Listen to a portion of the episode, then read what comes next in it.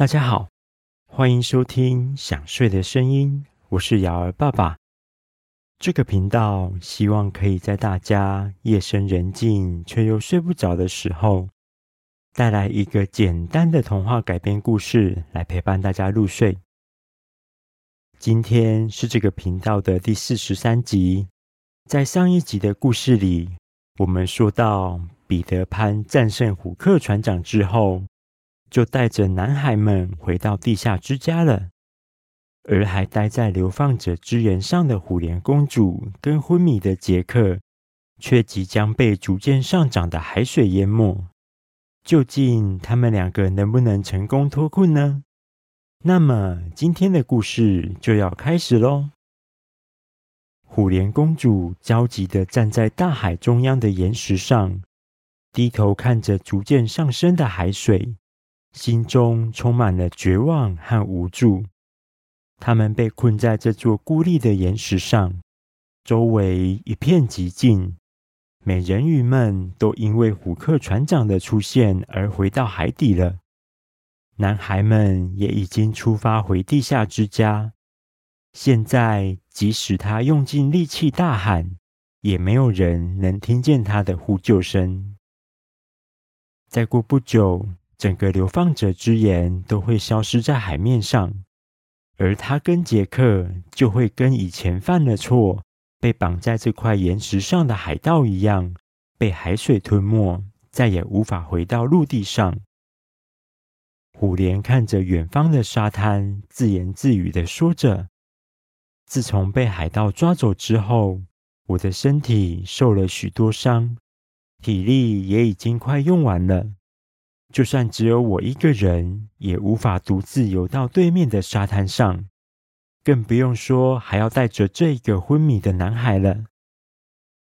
接着，他低头看着昏睡的杰克，继续说：“男孩，你到底是谁？为什么会愿意冒着危险来救我这个陌生人呢？”父亲曾经说过，印第安人绝对不会背弃对自己有恩情的人。你是因为救我而受伤昏迷。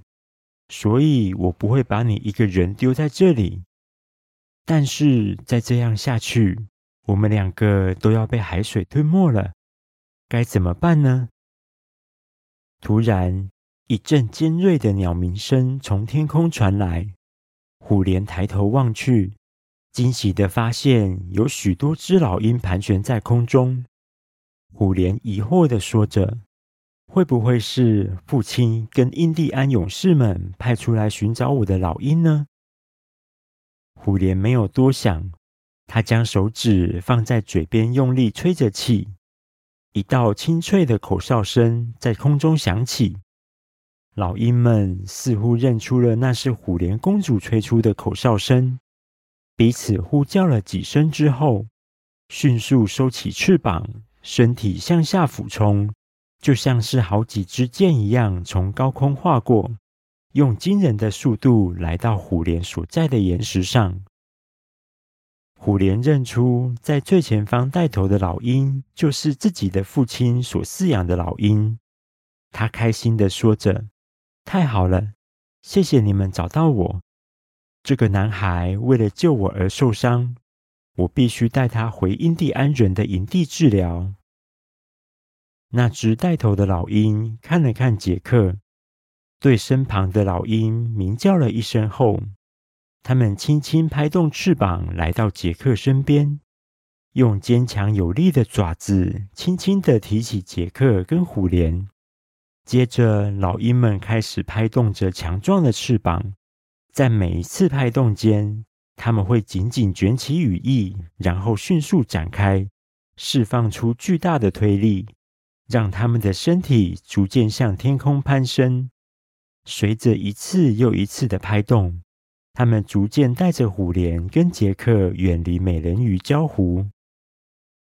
过没多久，印第安人的营地出现在远方，它坐落在一片开阔的草原上，帐篷在微风中摇曳，鲜花点缀了周围的大地。老鹰们缩小了飞行的半径，缓缓地降低高度，这时，一群印第安人从营地中走出，他们期盼的看着天空，等待着老鹰的归来。当老鹰们逐渐降落在营地的中心，轻轻地放下虎莲和杰克后，随即展翅高飞，消失在层层的白云里。印第安人们惊喜地齐声欢呼，庆祝他们的公主平安回来。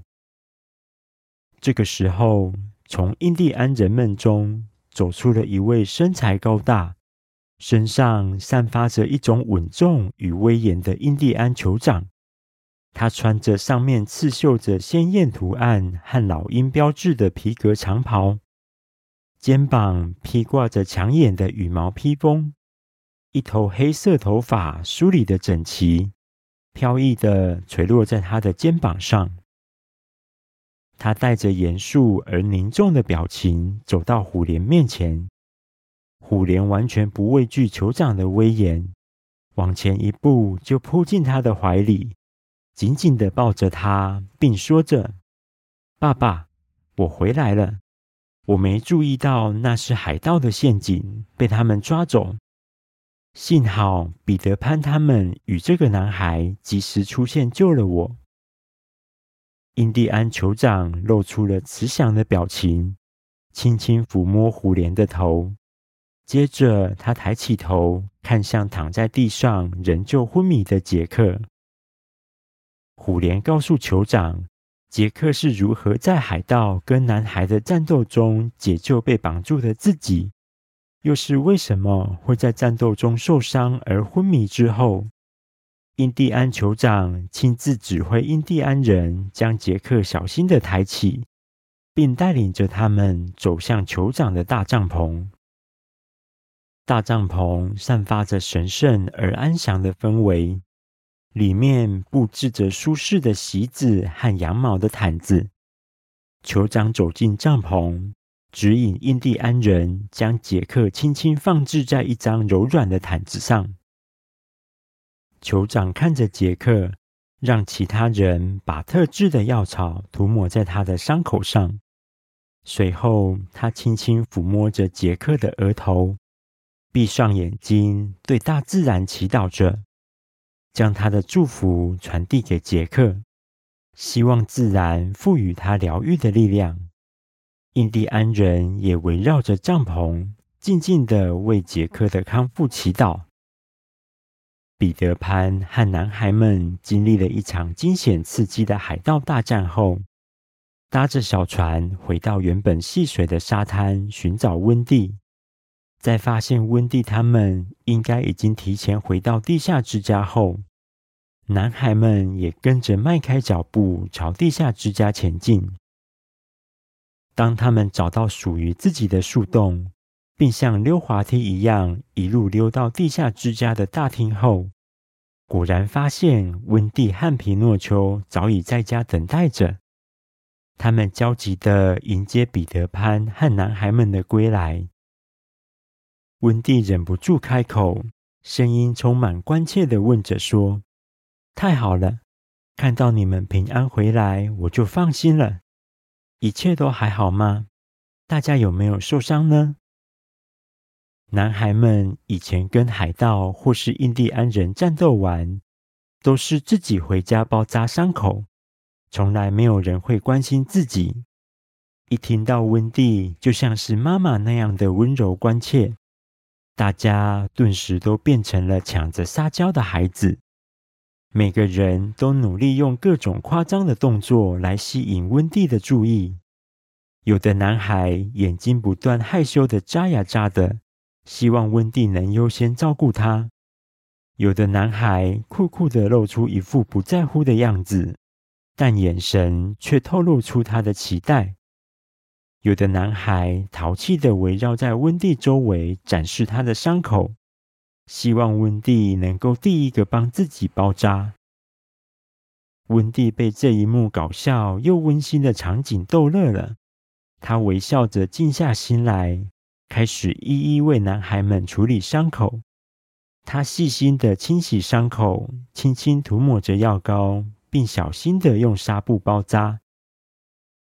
男孩们一边包扎，一边不断发表英勇的言论，图特吹嘘着自己的勇敢，夸张的形容自己和海盗的激烈战斗。双胞胎男孩则是一个扮演着海盗的角色，另一个扮演英勇战斗的自己。两个人配合着摆出夸张的动作和表情，逗得温蒂忍不住笑出来。小卷毛露出一个大大的笑容，满脸得意的说着：“温蒂，你看我多勇敢！我一个人对抗了好几个海盗，然后很帅气的击倒他们。”路飞奥也自豪的陈述着自己的事迹，说着：“我更厉害。”我爬上了最高的岩石，然后从天上跳下来，打到海盗都哇哇的哭了出来。男孩们一个接着一个描述着自己的英勇行为，期待着温蒂对他们的表现给予称赞和鼓励。温蒂被男孩们天真可爱的样子逗得哈哈大笑，他温柔的鼓励着每一个男孩。对他们的勇气表示赞赏。包扎完毕，男孩们互相展示着新获得的纱布跟绷带，带着自豪和笑容，彼此比较着谁身上的绷带最多，谁的伤口更加帅气。男孩们在温蒂的细心照顾下，渐渐平静下来，安心地享受着像妈妈一样的关爱。温蒂帮男孩们包扎完毕，确认大家都没有受到严重的伤之后，才松了一口气。然而，当他以为一切都已经平安无事的时候，皮诺丘突然东张西望的，像是在寻找什么。接着，他焦急的喊着说：“杰克，杰克，你在哪里？温蒂，你有看到杰克吗？”彼得潘迅速走到温蒂和皮诺丘面前，问说：“杰克不是跟你们一起躲在岩石后面吗？他怎么没有跟你们一起回到地下之家呢？”皮诺丘的脸色变得惨白，他摇了摇头，颤抖的回答说：“杰克，他趁着海盗都在跟你们战斗，没有人看守虎莲公主的时候。”跑到流放者之岩上面去救他了。离开前，杰克担心还有其他的海盗，所以叫我们先回地下之家躲藏。我以为他会跟你们一起回来。路飞奥赶紧问其他男孩们说：“刚刚离开美人鱼礁湖的时候，有人看到杰克吗？”大家互相看着彼此，纷纷摇头，表示不清楚。因为大家当时都急着想回家休息，所以没有人注意到身边是否少了一个人。彼得的脸色变得凝重起来，他拍拍皮诺丘的肩膀，看着地下之家的其他房间，说着：“也许他跟我们回家之后，就先跑去其他房间休息了。我们先找找看吧。”大家焦急地四处寻找杰克。他们走过地下之家的走廊，穿梭于通道间，并仔细检查所有的房间，翻找着每一个杰克可能会在那里休息的角落。他们不断喊着杰克的名字，希望能引起他的注意，但仍然没有找到他的踪影。彼得潘用命令的口气对着大家说：“我决定扩大搜索范围。”到地面上，沿着我们回来的路线，看看杰克是否躲藏在森林或是草丛中休息。大家匆忙地离开地下之家，迅速在森林中展开搜索。彼得潘飞到空中，朝着他们回来的路线寻找，眼睛紧盯着每一个可能的藏身之处。其他男孩们跟随在后面。他们小心翼翼地推开树枝，踩过厚厚的落叶，眼睛时刻保持警觉，尽可能捕捉每一个细微的迹象，寻找着杰克可能休息的地方。并相互呼喊着杰克的名字，期望他能够听到并回应大家。突然，皮诺丘发现有一处草丛的样子跟其他地方不同，看起来特别杂乱，就像是被人刻意整理过。他好奇地走过去，一边伸出手准备拨开草丛，一边说着：“杰克，你在那里吗？”人在不远处的路菲奥察觉到不对劲，赶紧对皮诺丘喊着说：“皮诺丘，不要靠近那个草丛！”皮诺丘听到呼喊声，停下了动作，转头正准备询问路菲奥为什么的时候，一双强而有力的古铜色大手突然从草丛里面迅速的伸了出来，将皮诺丘整个人都抓进了草丛。好了，第四十三集的故事在这里告一个段落。彼得潘他们还不知道杰克获救的消息，焦急的在森林里寻找杰克。而皮诺丘又在这个时候被一双大手抓进了草丛里。究竟男孩们会在森林里遇到什么样的危机呢？我们在下一集的故事中见喽！大家听到这里有想睡觉的感觉了吗？赶快把被子盖好，调整一个舒服的姿势，准备入睡喽。我是瑶儿爸爸，大家晚安。